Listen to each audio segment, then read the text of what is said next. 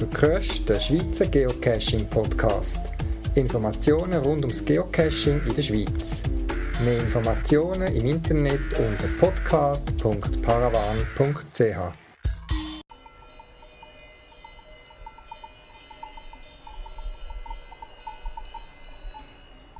Willkommen zum 9. Schweizer Geocaching Podcast vom April 2011. Da ist der Paravan heute mit folgenden Themen.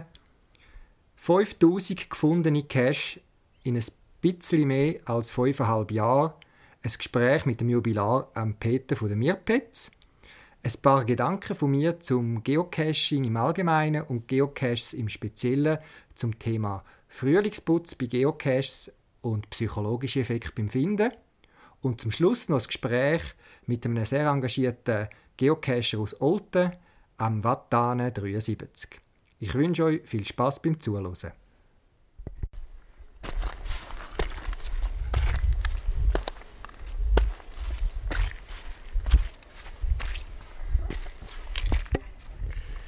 Ja, die Mirpets haben den 5000. Cash gefunden. Zu dem Anlass hat am 15. April ein kleines Event stattgefunden in der Nähe von Landsburg am Hang von einem schönen Radberg.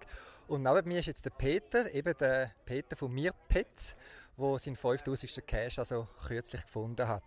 Äh, Peter, wann hast du angefangen mit Cashen?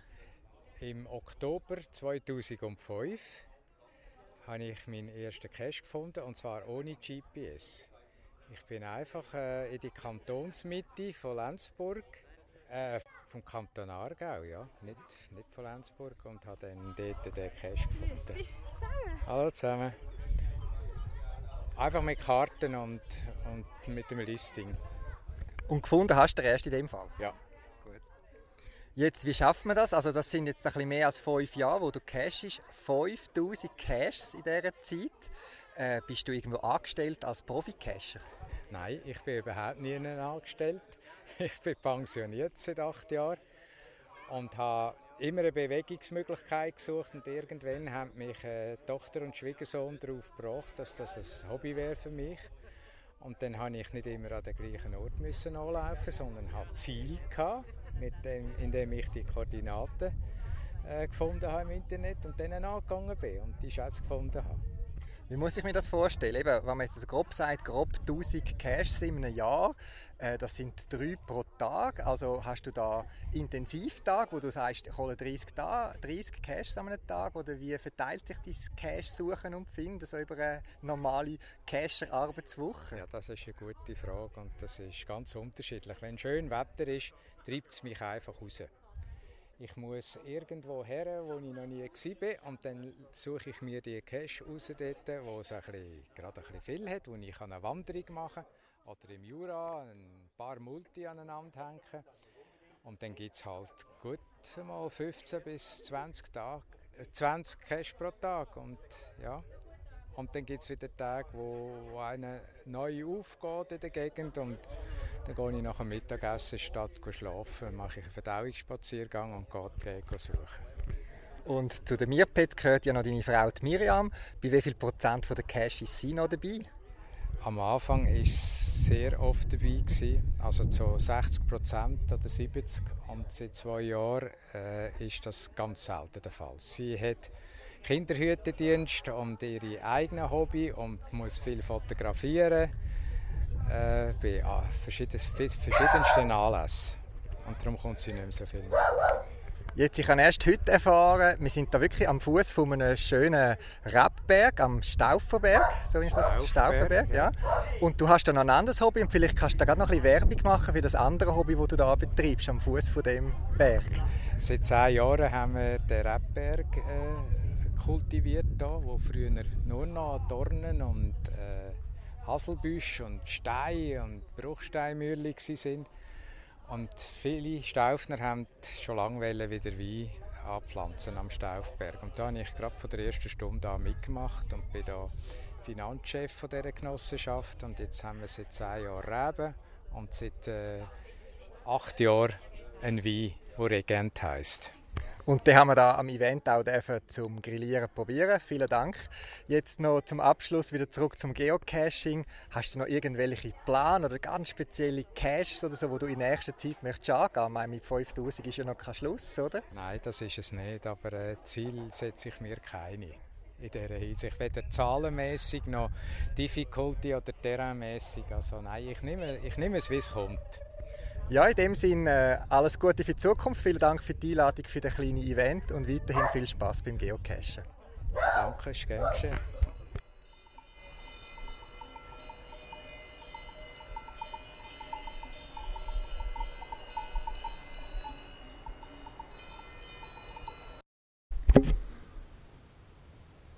Gedanken zum Geocaching im Allgemeinen und Geocaches im Speziellen.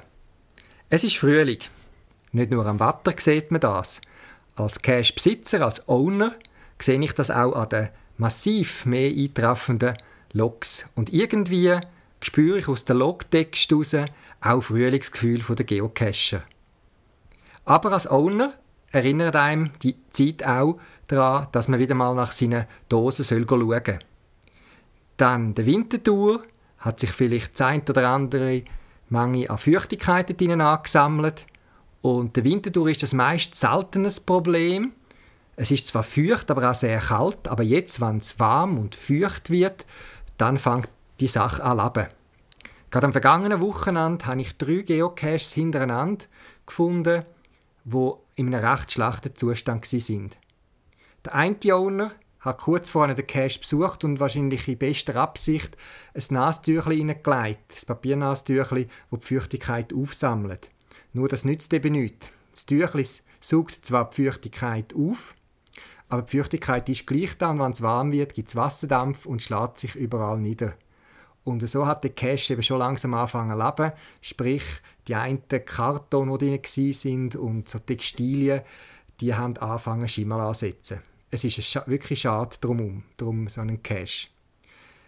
Als Feuchtigkeitsschutz empfehle ich, Sachen reinzutun oder regelmäßig wieder rauszuräumen, wo eben keine Feuchtigkeit ähm, aufnehmen können. Also Holz oder Textilien oder Seifen oder Seifenblätter ist sehr oft keine gute Idee für einen Cache.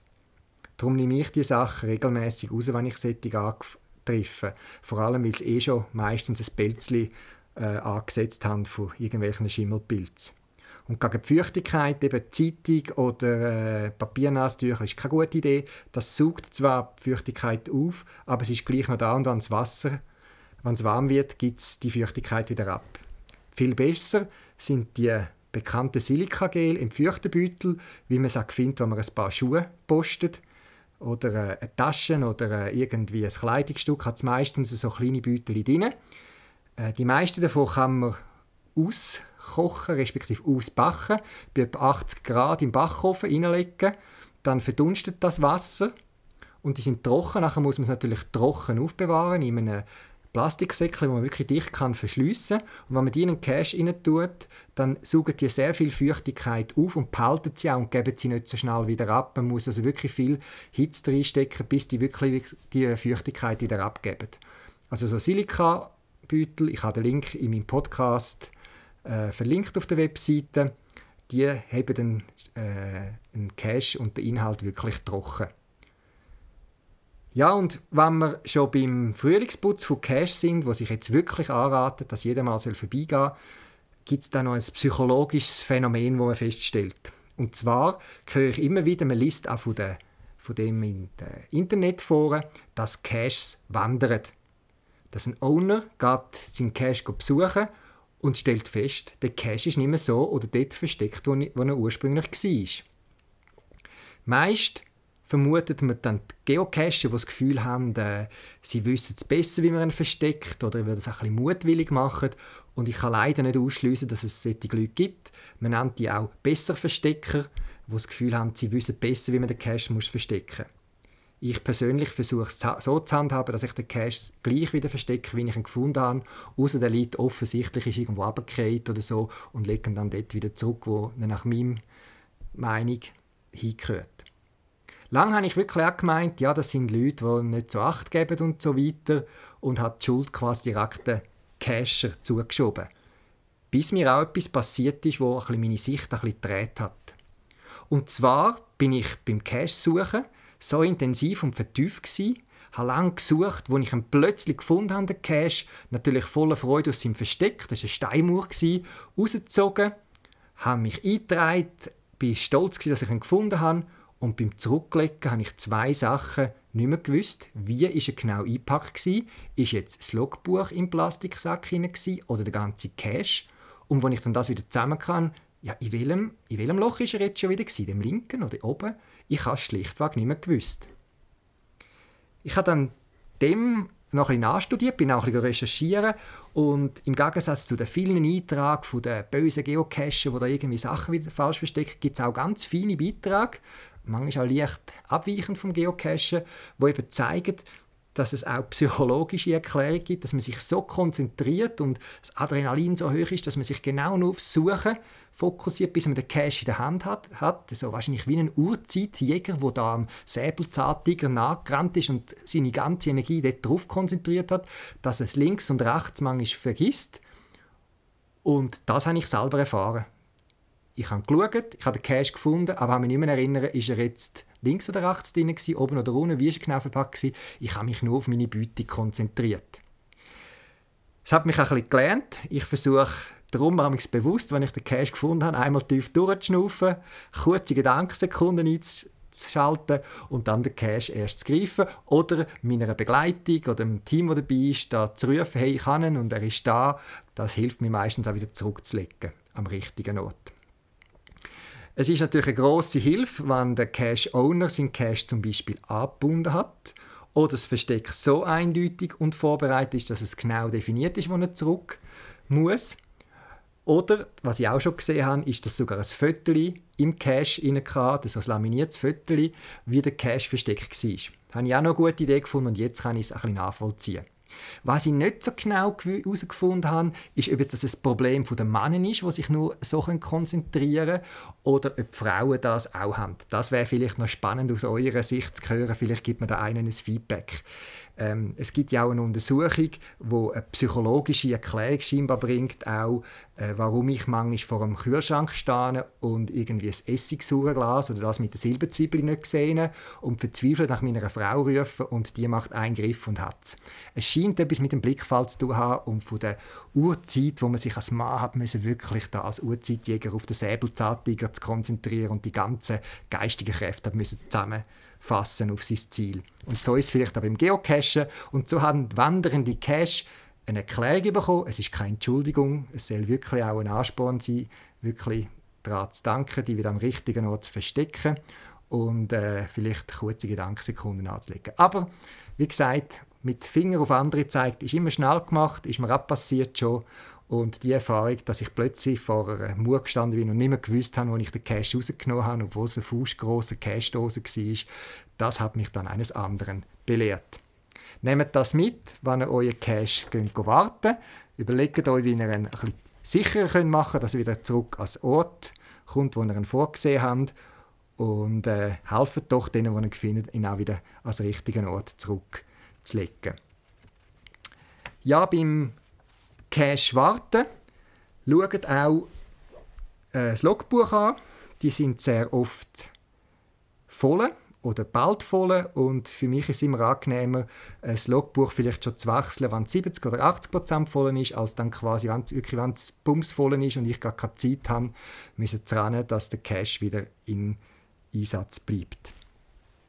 Und auf Gefahr hin, dass ich mich wiederhole, ich habe das schon mal erwähnt in einer meiner früheren Podcast-Sendungen, Überlegt euch wirklich, ob es den Plastiksack und den zweiten und dritten Plastiksack um euren Geocache wirklich braucht. Auch an dem Wochenende, wo ich drei Geocaches hintereinander gefunden habe, wo nicht in einem guten Zustand sind, ist einer gsi, da wäre der Cache und der Cache-Inhalt eigentlich super trocken und zwag gsi, aber der Cashbox, die dichte Cashbox, so eine zum Zumachen, so eine mit Flügeln dran, die ist etwa dreimal in Plastiksäcke eingewickelt gewesen. Und Plastiksäcke, die heben einfach die Feuchtigkeit nicht ab, sondern sie verhindern, dass die Feuchtigkeit wieder rausgeht. Also obwohl es drei Plastiksäcke hat und eins davon dann noch grusigerweise so einen Robidog-Sack, ist außen alles trocken an der Plastiksäcke, aber drinnen ist die Feuchtigkeit, die durch den Morgentau oder Nebel und so weiter reinkommt, die ist eben drin geblieben, die ist dann nicht mehr rausgekommen. Da hat die ganze Cashbox gemuffet. Und im Cash innen ist aber alles wunderbar trocken gewesen. Lönt doch den Plastiksack weg, investieren 2-3 Franken mehr in eine wirklich dicht schliessende Cashbox, tun einen feuchten Beutel rein und versuchen den Cash ohne Plastiksäck zu verstecken. Allenfalls irgendein so Nylonbeutel, wo Feuchtigkeit durchlässig ist und den Dreck abhaltet. Ich finde, es nimmt auch so ein bisschen von der Cash Abenteuerstimmung, wenn man da so einen dreifach eingewickelten Plastiksack, äh, eine Plastikdose findet und zuerst muss auswickeln und nachher die Hände so muffig sind. Äh, es nimmt so ein bisschen von der Stimmung und von der Atmosphäre. Das ist so eine persönliche Message von mir, wo mir ein großes Anliegen ist, weil die Erfahrung zeigt, es gibt Dosen, die wirklich dicht sind, auch ohne Plastiksäcke. Probiert es mal aus, ihr tut euch und anderen einen grossen Gefallen.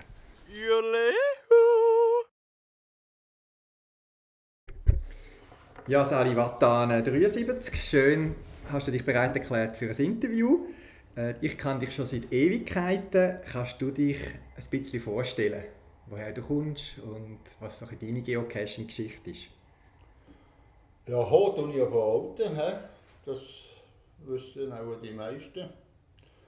Und äh, cachen tue ich äh, auch seit dem 2005. Momentan ist das Cashen ein bisschen zurück, weil ich beschäftigt bin mit Lokzettel wechseln gehe ich ein bisschen weniger cashen, einfach mehr um ein Lokzettel wechseln. Aber äh, macht immer noch Freude.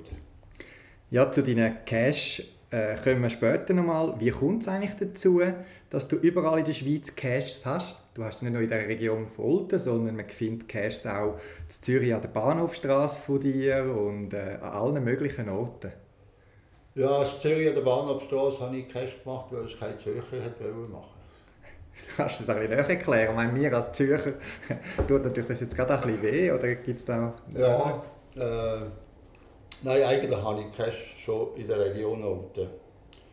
Aber äh, ich bin ein großer Fan von urbanen Cash.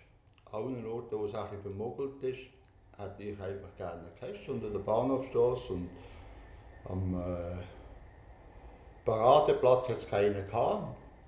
Und haben mich eigentlich unterhalten an einem, Flashmob-Event mit ein paar Zürcher. Und habe gesagt, wieso machen wir eigentlich an der Bahnhofstrasse nichts und am Paradeplatz, da fehlen doch Cash, oder? Da wo es am meisten Leute hat, ja, kannst nicht machen, Paradeplatz ist Video überwacht und alles. Ja, da habe ich gesagt, ja, wenn die nicht machen, mache ich schon, oder? Und seitdem sind jetzt halt die Cash an den vier Nymphen und auf dem Paradeplatz und auf dem Silkei. Und für mich als Ordner und als Eisenbahner, ich bin schneller in Zürich als auf dem Born oben oder im Jura. ja, wie, ist eigentlich, wie bist du zum Geocachen gekommen? 2005 sind doch schon eine lange Zeit her. Magst du dich noch erinnern, wie es bei dir angefangen hat oder wie es dich gepackt hat? Äh, ja, 2005 im März, Ende März, war in der Coop-Zeitung ein Bericht. Und über das Schatzsuchen. Und das habe ich so durchgelesen. Und kurz darüber habe ich einen ehemaligen Funkerkollegen getroffen. Ich muss noch sagen, dass vor 30, 35 Jahren ein ganz nachgefressener Funker war. Und äh, der getroffen und dann sind wir per Zufall sind wir äh, auf das Geocache gekommen und hat gesagt, ja, das habe ich auch einmal gemacht, ich habe auch einen versteckt. Ja. Und da habe ich gesagt, ja, geh den mal suchen und so bin ich dazugekommen. Und etwa, was ist, ich denke, etwa zwei Monate später habe ich dann gemerkt, dass man für das ein GPS-Gerät hat, dass es ein bisschen länger würde. Und haben mir dann eins zugelegt und das habe ich eigentlich immer noch. Mhm. Ähm ja, du bist als äh, äh, bekannt. Du hast dich auch geoutet als Magellan-Besitzer. Ich erwähne ja sehr oft Garmin, weil ich mit dem Garmin unterwegs bin, obwohl ich auch ein Magellan habe, möchte ich noch erwähnen. Äh, du hast da Platz, quasi Raum, um einen Werbespot für dein Magellan machen. Warum bist du so ein treuer Anhänger von deinem Magellan-Gerät? Ich habe ein Magellan-Gerät, ich habe vorhin gesagt, seit 2005 ja das dort im Juni gekauft und habe es eigentlich immer noch. Ich glaube, es hat äh, auch schon einen 3D-magnetischen Kompass drin. Etwas, wo das hat Magellan gehabt, etwa fünf Jahre bevor Garmin aufkam, bis Garmin gemerkt hat, dass sie das auch brauchen. Ja. Also Magellan hat seit 2005 einen 3D-Kompass drin. Das war jetzt der Werbespot beim Magellan. Das ist gut. Dann. Und das Garmin habe ich nicht. Oder ich brauche das Magellan immer noch, weil ich einfach kein Geld habe.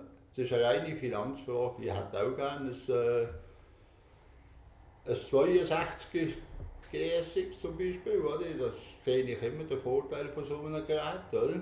wenn ich mit Kollegen unterwegs bin.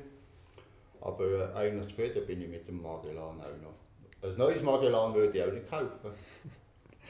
Ja, gut, hauptsächlich du findest deine Geocache, du bist ja immer noch unterwegs. Jetzt, wenn man deine Logs liest und auch Beitrag im äh, Schweizer Geocaching Forum, da tönen immer wieder, äh, oder tönst immer wieder die russischen Kampfratten an. Kannst du vielleicht den Zuhörern erklären, wer die Kampfratten sind?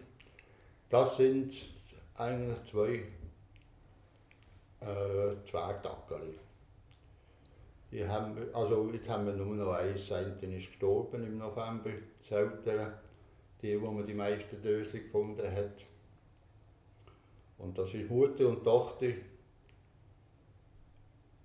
zwei Kurzhaar, Zwergdackerli sind das gewesen. Und vor allem die Affina ist, äh, die, hat da, die hat das schnell begriffen, dass wenn wir in den Wald gehen, dass wir da Dösli suchen müssen sie hat auch immer ein Gutziehen bekommen, wenn sie eins gefunden hat. Und die hat mir alle gefunden. Die also, hat mir einmal ein, ein Mimabüchs im Weissenstein oben bei den Kapellen unter anderthalb Meter Schnee ausgearbeitet. Und, äh, ja, ich vermisse sie schon. Also es ist so ein richtiger Geocacher-Hund, wie man immer wieder davon gehört, wo Cache, auf Cache-Suche abgerichtet wurde. Tafina ist das ja. Die kleine Cora, die wir jetzt noch haben, die die Spuren, mehr der Fuchsspuren haben, die können wir nicht brauchen, um Dösli zu finden. Oder noch nicht? Nein, das ist für mich. die ist jetzt auch schon acht Jahre alt die lehrt das nicht mehr, die will das nicht lehren. Okay.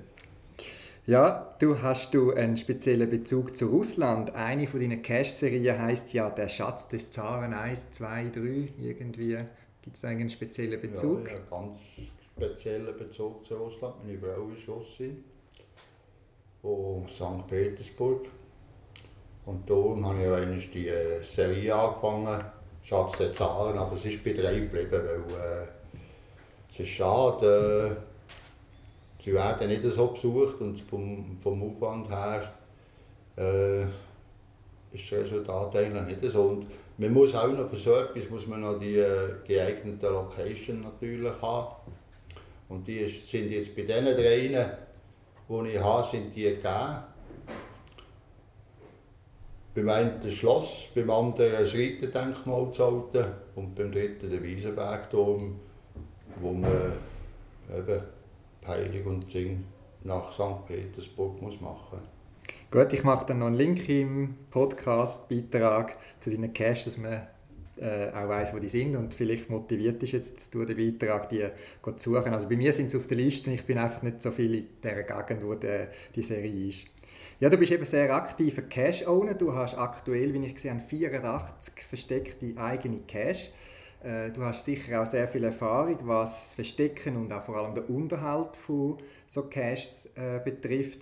Vielleicht hast du auch Wünsche oder Anregungen an Zuhörer, was äh, Cash betrifft, aus Sicht von einem Cash-Owner? Ja, da hat es natürlich immer äh, Wünsche. Der grösste Wunsch wäre eigentlich bei der urbanen Cash, dass man Notphones locken oder? Wenn, wir, wenn man einen nicht finden würde. Weil dann weiss der Owner, dass irgendetwas ist mit dem. Also, dass vielleicht eben gut möglich ist, dass er nicht mehr rum ist. Wenn ich äh, gerade die vier, die ich hier in Zürich habe, die haben im Schnitt ein, äh, auch 0,6 Tage, wenn ich so die Statistik im Kopf habe, eine Lok, oder? das heisst fast zwei im Tag. Und wenn ich da zwei Tage keine Lok mehr habe, dann weiss ich, dass er weg ist. Oder? Aber äh, Notphones habe ich meistens nicht. Oder? Also, deine, also du, du hättest gerne, wenn die Leute mehr schreiben jetzt bei deinen Cash, ja, dass sie nicht gefunden haben.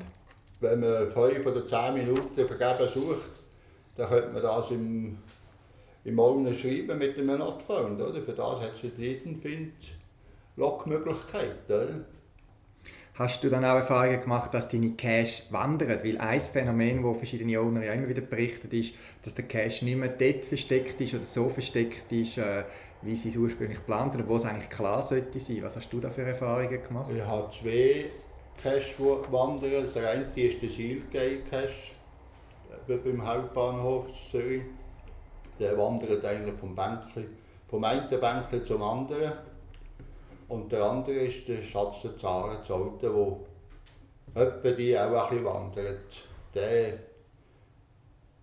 hat die Möglichkeit, etwa 10 Meter zu wandern, oder, weil er magnetisch ist. Und jeder noch, wenn er wieder versteckt oder zu Fuß ist, dort die Ecke reinzugehen, der tut man halt einfach vorne rein. Oder? Aber das sind eigentlich die zwei. Und sonst schaue ich eigentlich darauf, dass sie eben nicht wandern, dass sie gar nicht können wandern können. Gut, wenn man das kann machen der Cash. Ja, das, sollte eigentlich im Auto seine Möglichkeit sein, das zu machen. Hingegen, wenn eine, eine, eine Filmdose halt irgendwo in eine Steinmauer rein versteckst, oder, wo x hundert Möglichkeiten hat, dann äh, muss der auch nicht das in, in Betracht ziehen, dass der halt nicht immer im gleichen Loch hinten ist. Ja, wie viel Aufwand gibt dich das? Das Warten von deinen eben rund 80 Cash, kannst du das irgendwie beziffern? Ist das eine Stunde pro Monat oder äh, äh, ein Tag in der Woche? Oder wie viel Aufwand gibt es, so einen Cash zu warten? Also, äh, meine Frau Tanna sagt viel zu viel. Aber im Tag ist sicher etwa zwei Stunden. Nein. Ich habe im Durchschnitt seit 2005, wenn ich meine Statistik anschaue, gibt mir das einen, äh, einen Log-Durchschnitt seit 2005 von 13 Log im Tag. Ja. Wovon die meisten Caches sind ja erst 8, 9 und 10 rausgekommen. Also äh, nur zum Mail anschauen von allen Fundlogs geht schon etwa die sagen, im Tag eine halbe Stunde drauf. Oder? Und dann habe ich noch viele Mail-Anfragen. Irgendwie zweckt mich auch mit beim Listing schreiben. Und äh, letztes Jahr hatte ich das Gefühl, gehabt, ich werde bisschen weniger locken, habe dafür ein schwierige Cash gemacht. Oder? Und das gibt natürlich auch mehr Mail-Anfragen. Weil äh, irgend, manchmal versteht man mich nicht, oder? meine Hints, die ich gebe im Listing. Und dann äh, muss das alles beantwortet sein. Zusätzlich beantworte ich natürlich jeden Titelfind oder schreibe sie an, ob sie wirklich am richtigen Ort gesucht haben. Oder? Dass ich gerade weiss, dass ich ihn schnell ersetzen kann. Ich schaue immer, dass ich einen Cash, der verschwunden ist, innerhalb von zwei, drei Tagen kann ersetzen kann. Also es gibt also schon, ich würde sagen, pro Tag zwei Stunden. Das ist ja fast schon ein Teilzeitjob. Jetzt, du hast mir im Vorgespräch noch erzählt, wie du zu deinen First Found gekommen bist. Es gibt ja Leute, die sofort aufspringen, wenn ein Cache freigeschaltet äh, wird und du gehörst auch zu denen, die relativ viel so First Founds gemacht hast und da gibt es eine Erklärung, die, ich, mir erst jetzt bewusst worden ist, warum äh, dir das immer gelungen ist. Ja, also ich bin noch nicht pensioniert. Oder? Aber äh, ich arbeite nur zur Nacht und äh, in meinen ersten Jahren, eben so sechs, sieben und acht, äh, ist der äh, Swiss Geocache, der Stefan und der Happy Win Reviver gewesen, und sie haben sie meistens Nacht auf, da die neuen Cache. Und ich arbeite nur zur Nacht und dann ist das natürlich gäbig gewesen. Zeit habe ich bis morgen um 4 Uhr gearbeitet. Und bevor alle anderen Cacher aufgestanden sind, habe ich sie können locken. Jetzt unterdessen, äh, letzte Nacht ist auch einer aufgegangen, ich habe mir überlegt, ob ich selber gehe. Und dachte, nein, ich gehe nicht mehr.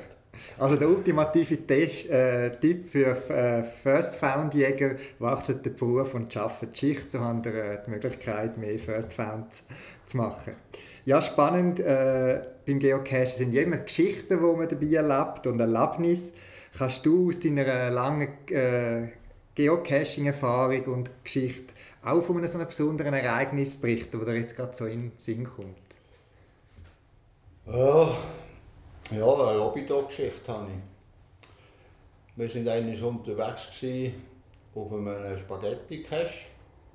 Also vom Spaghetti? Vom Spaghetti, oh, Spaghetti, ja. Und dort war der Posten in der Nähe von einem Robidog. Und der hat, wir haben dort ein bisschen gesucht. Und dann hat diese Frau angesprochen, hat mir etwas suchen. Und der Kollege hat dort plötzlich schnell reagiert und gesagt, wir sind von der EU. Wir müssen hier die, äh, die Robidoc-Kisten äh, Normmaß überprüfen. Und die hat das aufgefasst und wirklich ganz im Ernst davon ausfragen. Und das hätte dort ein längeres Gespräch über die EU und die, ab, äh, die abnormalen äh, Bedingungen, die das gab und Zeug und die Kosten, die das verursachen. Und wir sind später fast nicht mehr von dem Posten weggekommen. Und gefunden haben wir oder andere? Ja, ja wir haben natürlich den Cash auch noch gefunden. Wir haben das, der Kollege hat sich Zeit gelassen mit dieser Frau und hat ihr das alles richtig erklärt. Also, dass äh, jetzt halt das ist mit diesen Normen und die Schweiz halt die Normen auch müssen einhalten bei diesen Lobbydoc, weil das halt der Schweizer Erfindung ist halt der Aufwand jetzt enorm groß. Oder? Und das muss alles festgehalten werden, Abstand zum Wald und zum nächsten Baum und etc. über und alle Krebs, was da für Maße eingehalten müssen werden. Gut, spannend. Ja, bezüglich Geocaching haben wir jetzt ein bisschen zurückgeschaut. Versuchen wir noch in die Zukunft zu schauen. Hast du bezüglich Geocaching noch irgendwie etwas Spezielles vor? Irgendwie 1000 Caches in Russland zu finden oder äh, auf speziellen Bergen? Oder hast du da Geocaching-mäßig etwas, wo du äh, sagst, das möchte ich mal noch machen? Äh, ja, mal genug Geld haben, um ein Garmin zu kaufen. Nein, äh, eigentlich Ziel kann man sich auch schon setzen, habe ich mir auch irgendeines gesetzt gehabt. Ich habe mir ein Ziel gesetzt, alle Caches zu finden von Mona Mima. Das habe ich jetzt unterdessen gemacht, das sind 100, 118. Ja. Und wenn einer etwas wissen über Mima Cache bei Holzbrücken, ich könnte ihm da schon etwas sagen. Und äh, das ist auch eine von diesen grossen Ausnahmen wenn es äh, einen neuen Cache gibt, wo ich also sofort wieder ins Auto reinkomme, wenn er vom Weimar wäre, sei es jetzt auch wo, äh, würde ich natürlich dann äh, schauen, dass ich einer von den Ersten wäre. Aber äh, ich habe hier immer gesagt, ich habe 10% von meinen Caches sollten Weimar-Cache sein, aber äh, eben, wenn man 118 oder 116 Cache hätte jetzt äh, zum Pflegen, dann kannst du natürlich auch nicht mehr einen Haufen neu auslegen. Unterdessen ist das ein proportional verschoben. Sind es halt nicht mehr ganz 10% Aber auch bei der, eben da habe ich mir gesagt, ich habe 10 Mima-Cash zu finden, oder, von meinen Cash und 10 äh, FDF. Oder? Und beides ist jetzt nicht ganz eingehalten. Gut, dann hast du ja noch etwas vor. Ich wünsche dir auf weiterhin viel Spaß und vielen Dank für das Interview. Danke dir.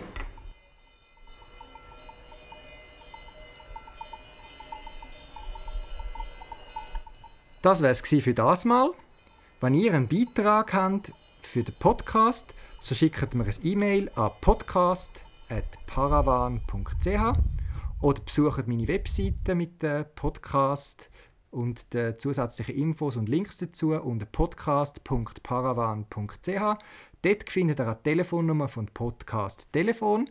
Das ist ein Telefonbeantworter, der 24 Stunden, 7 Tage in der Woche für euch parat ist, für euren Cash-Tipp, eure Anregung, euren Input. Und ich freue mich sehr um eure Rückmeldungen.